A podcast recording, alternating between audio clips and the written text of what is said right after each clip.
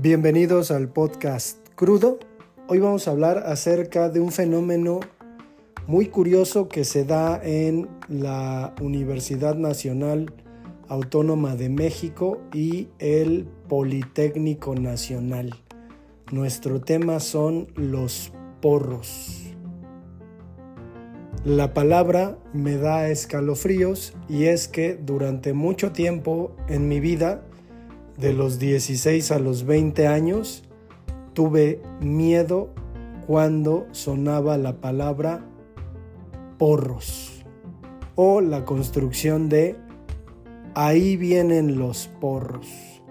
Bueno, hay que decir que en México, en la Ciudad de México, durante algún tiempo, el término de porro se le adjudicó a estudiantes que trabajaban para el gobierno y que formaban grupos de represión y choque en contra de los adolescentes, particularmente a partir de 1962, pues resulta que la sociedad estudiantil, este conjunto que conformaba eh, pues esta sociedad de, de alumnos se politizó a tal grado que pues comenzaron a luchar por sus derechos y el gobierno de la Ciudad de México tuvo a bien contratar a jóvenes,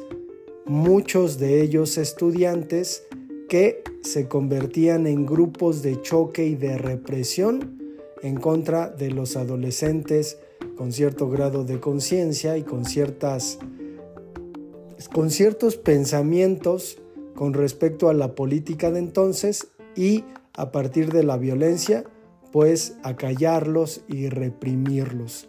Esto durante mucho tiempo, durante los años 70 en México y pues algunos movimientos estudiantiles que fueron reprimidos, por ejemplo, el de eh, junio de 1973 en el Alconazo, donde el gobierno contrató a una serie de personas que conocían de artes marciales y que reprimió una huelga estudiantil con la intención propiamente de que no hubiera huelgas. Entonces, los grupos porriles, dirigidos por muchas personas dentro de la política y dentro del Partido de la Revolución Institucional, pues comienzan a infiltrarse dentro de las escuelas y hacer estragos entre la comunidad estudiantil. ¿A qué voy?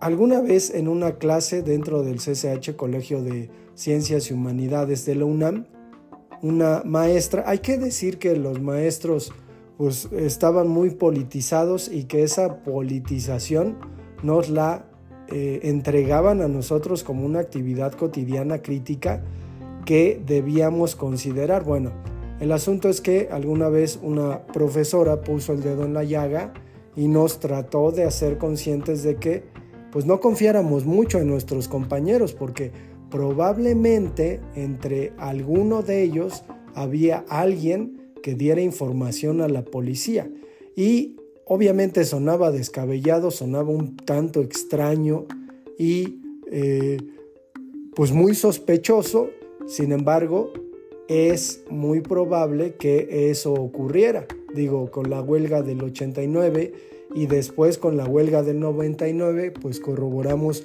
un poco de que dentro de los movimientos estudiantiles había quienes iban y le daban el pitazo a la escuela.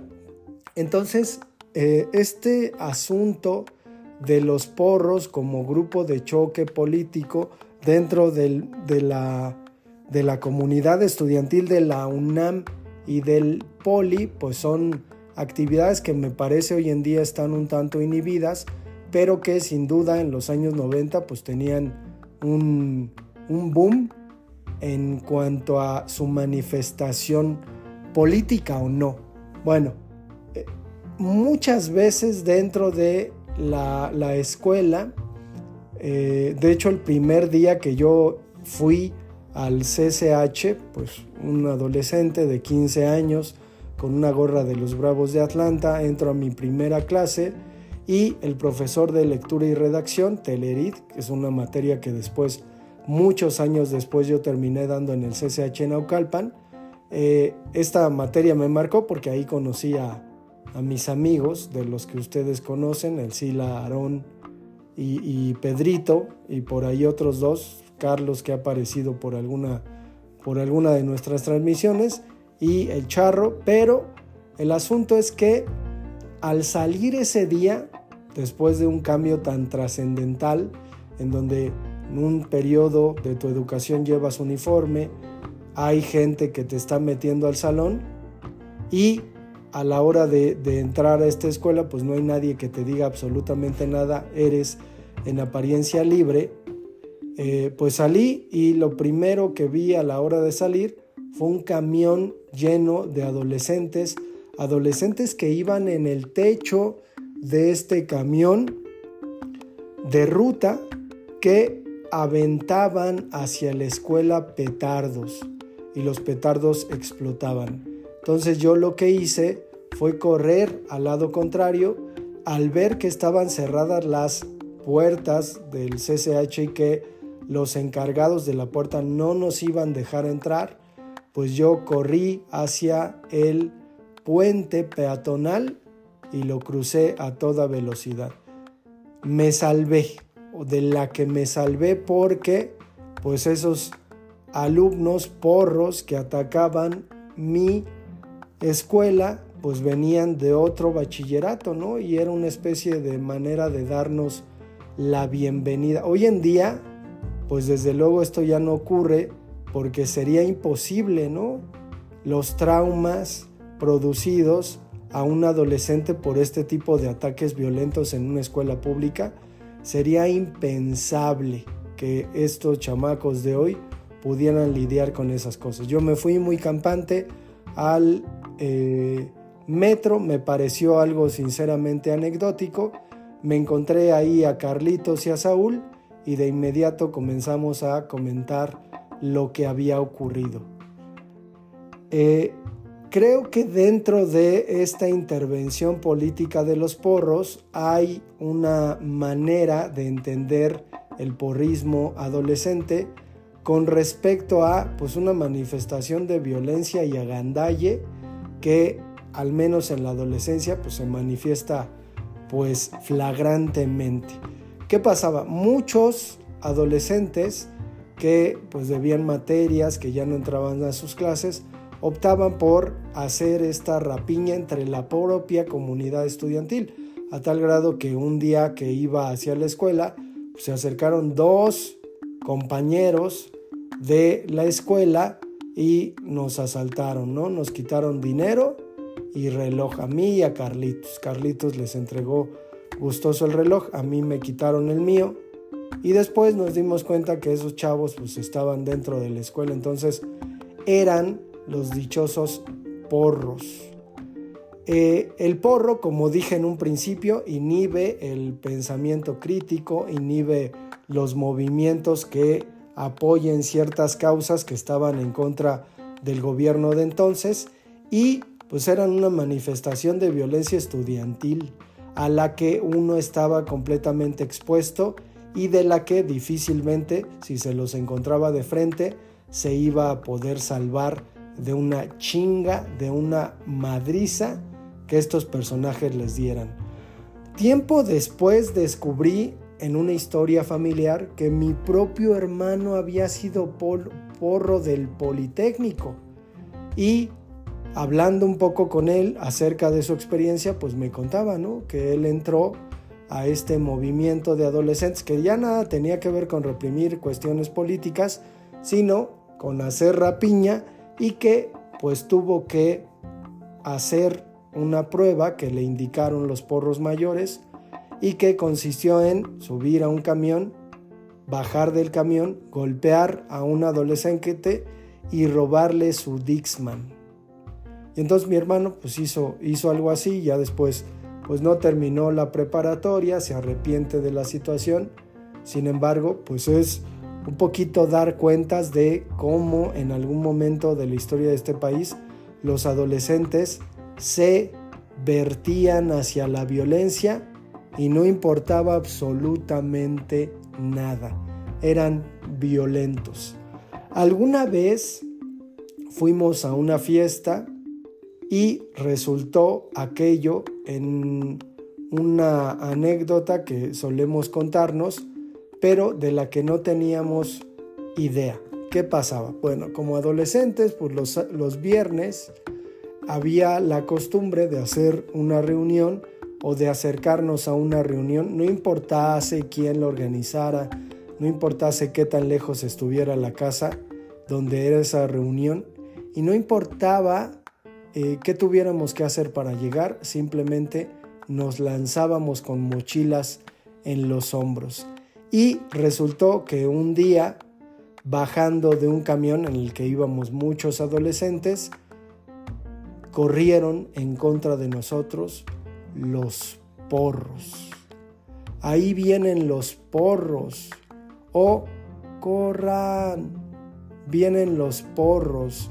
Era el, el sonido que más nos aterraba. Y entonces ese día, pues uno de los porros corrió hacia mí, me quitó una gorra Nike que tenía negra, de las tres que tenía, una de los Bravos, esa Nike y una de los Cardinales de San Luis, roja, cerrada, pues me quitó la gorra negra y se echó a correr. Mi instinto fue correr para tratar de quitarle la gorra. Sin embargo, el asunto fue que mientras yo corría, volteé a ver a quienes se abalanzaban en contra de mis propios amigos y traían los cinturones con la correa para golpear, palos. Digo, al pobre Sila lo agarraron en el piso. Él, al ver que estaba rodeado, se arrojó con su mochila panza abajo, protegiéndola, porque traía un libro de la biblioteca, así como robaba libros de la biblioteca, pues también los protegía. Sobre todo pensando en el asunto de que si perdía ese libro, un libro grueso, importante, se lo iban a cobrar, entonces iba a salir peor el caldo que eh, la carne. Entonces lo que hizo fue salvaguardar la mochila, pero por alguna razón que yo no entiendo hasta ahora, el Sila me pidió antes de llegar al lugar indicado mis anteojos. Entonces los puso y los traía, pues de la madriza que le dieron, también le rompieron mis lentes en la cara. Y luego para volver a sacarlos y todo eso, pues fue un problema del que Sila no se hizo cargo, desde luego, ni le importó preguntar. Él, con sus moretones al otro día, pues quedó en paz. ¿Qué, ¿Qué, es lo que pasó? Pues francamente me perdí en la ciudad. Tendría unos 17, 18 años, me perdí y caminé y caminé hasta llegar a casa con mi mochila, sano y salvo, sin mis lentes y sin mi gorra, y esperar a que se, a que se reportaran aquellos por lo que había pasado. Tiempo después, dentro del CCH, pues pasó eh, una, una situación que nos convirtió a nosotros mismos en porros, pero en porros activistas y conscientes. ¿Por qué? Porque un día llegó a la jardinera en la que nos reuníamos una chava activista que nos dijo, andamos buscando gente que quiere ir con nosotros, porque fíjense que la UNAM a la hora de hacer sus exámenes de admisión, pues está pasando de verga y entonces hay un montón de camaradas rechazados, amigos, acompáñenme. Y entonces fuimos con ella y pues nos indicaron que teníamos que secuestrar camiones de ruta. Entonces ni tardes ni perezosos, el Sila, no sé si Pedrito andaba por ahí o Carlos o Saúl, solo recuerdo al Sila, que nos subimos a los camiones y bajamos a punta de palabras a las personas. Bájense, hijas de su pinche madre. Este camión cambia de ruta. Y el chofer obviamente espantado, pues le dio la vuelta, subieron todos los adolescentes, ya tomaron la unidad, comentó, y allí vamos hacia Ciudad Universitaria a protestar en favor de lo que ahora entiendo como unos pinches huevones flojos, apáticos, que no estudian para su examen de admisión y que nosotros íbamos defendiéndolos. Afortunadamente, un carro de judiciales se nos cerró. Íbamos haciendo cánticos, esos son, esos son los que chingan la nación. Comandante Che Guevara y ese tipo de cosas, cuando se detiene la patrulla de judiciales, baja la lideresa, se sube muy espantada y nos dice a correr. Y entonces todos corrimos. Yo llegué al metro, me subí y detrás de mí venía una horda inmensa. De repente este, ellos me hacen burla porque yo corría y corría y me desafanaba de los problemas, pero pues eso también era ser porro, es decir, la gente seguramente vio pasar ese camión por constituyentes y dijeron son alumnos porros. Y nuestra intención no era que nos pagara el gobierno y reprimir a un grupo de estudiantes conscientes en lo político. En eso se desvirtuó.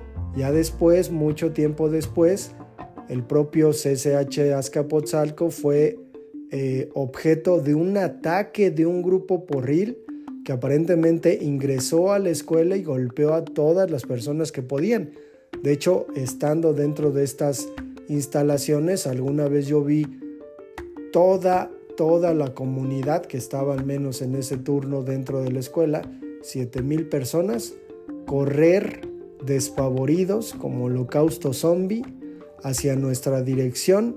Yo tomé mi mochila, corrí, Carlitos me dijo, güey, mi mochila. Yo dije, mi mochila, vámonos a la chingada. Corrí, me metí a un salón de cómputo, le comenté al profesor lo que estaba pasando, movieron las mesas para que si entraban, pues no nos hicieran nada. Así de grave la violencia que se vivía dentro de las instalaciones de la Universidad Nacional Autónoma Metropolitana, en el Colegio de Ciencias y Humanidades Azcapotzalco.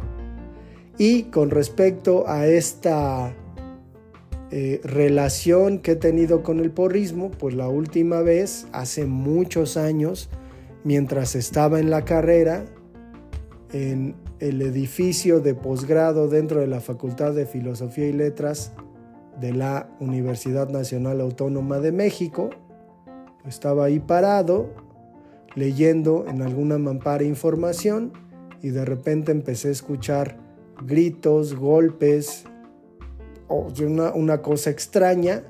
Me asomé por la ventana y me di cuenta que un camión se había detenido en la entrada de la Facultad de Filosofía y Letras, por ahí por donde está la biblioteca eh, Ramos, Samuel Ramos, y muchos chamacos se habían metido a la facultad y habían golpeado a todo mundo, hombres, mujeres, a todo mundo. Y se fueron. Bueno, después me enteré que estas personas eran de una universidad, de un bachillerato llamado Fresno, que en algún momento tuvo contubernio con la universidad y que por alguna razón la universidad optó por darles una especie de pase automático a estos alumnos. Cuando la UNAM dijo ya no más, se enojaron, se eh, hicieron asambleas y tuvieron a bien convertirse en un grupo de porros, ir a la Facultad de Filosofía y Letras a golpear a quienes se encontraban. Entonces, este, este es más o menos un panorama acerca de la palabra porros y de cómo existió en la Ciudad de México. Digo, ahora es pues muy difícil que los alumnos se organicen para ese tipo de actividades. Nos escuchamos para el siguiente.